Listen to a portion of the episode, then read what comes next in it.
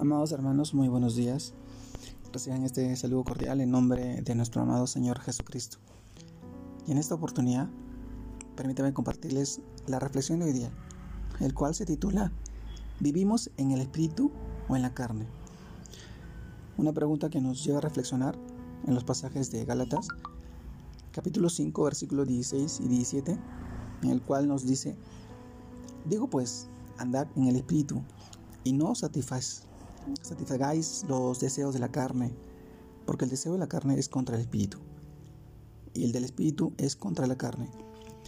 Y estos se oponen entre sí, para que no hagáis lo que quisierais.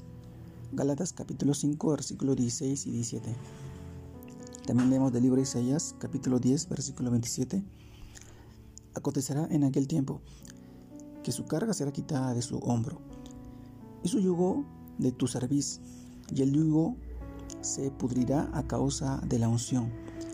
Isaías capítulo 10 versículo 27. Amados hermanos, el título de hoy día, que es una pregunta también, ¿vivimos en el espíritu o en la carne? Y este título nos lleva a reflexionar también en los pasajes y es que también nos preguntamos, ¿estamos cansados y agobiados por el exceso de trabajo y las dificultades? Pues nuestro amado Señor nos pide que vayamos a Él, depositando todas nuestras cargas.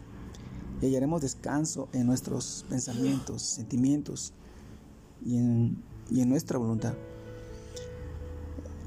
Sabemos que se romperán nuestras ataduras, pues tomaremos el yugo que nos ofrece Jesús.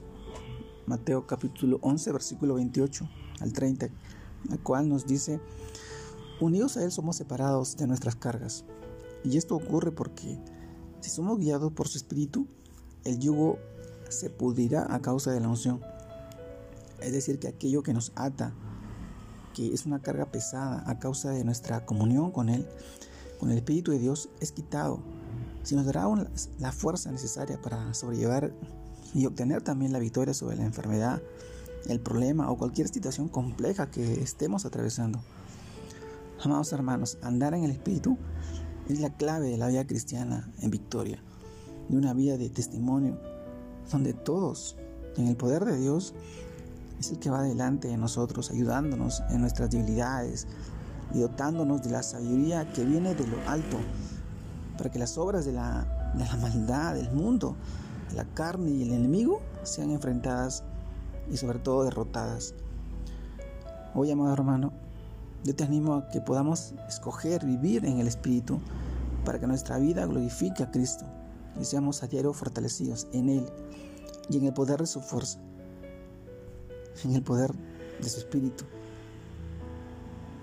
Y, esto nos lleva a reflexionar que si nosotros vivimos en el Espíritu y no en la carne, nuestro Espíritu será fortaleciendo, pero a través de, de la palabra, a través de la oración, a través del ayuno, incluyendo todo sentimiento, todo entrega, toda devoción.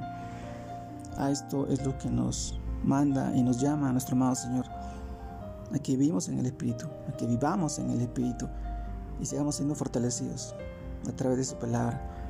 Él quiere de nosotros una nueva vida, una mejor vida, fuera de todas las tentaciones y problemas en la cual estamos atravesando. Él sabe cuál es lo mejor para ti.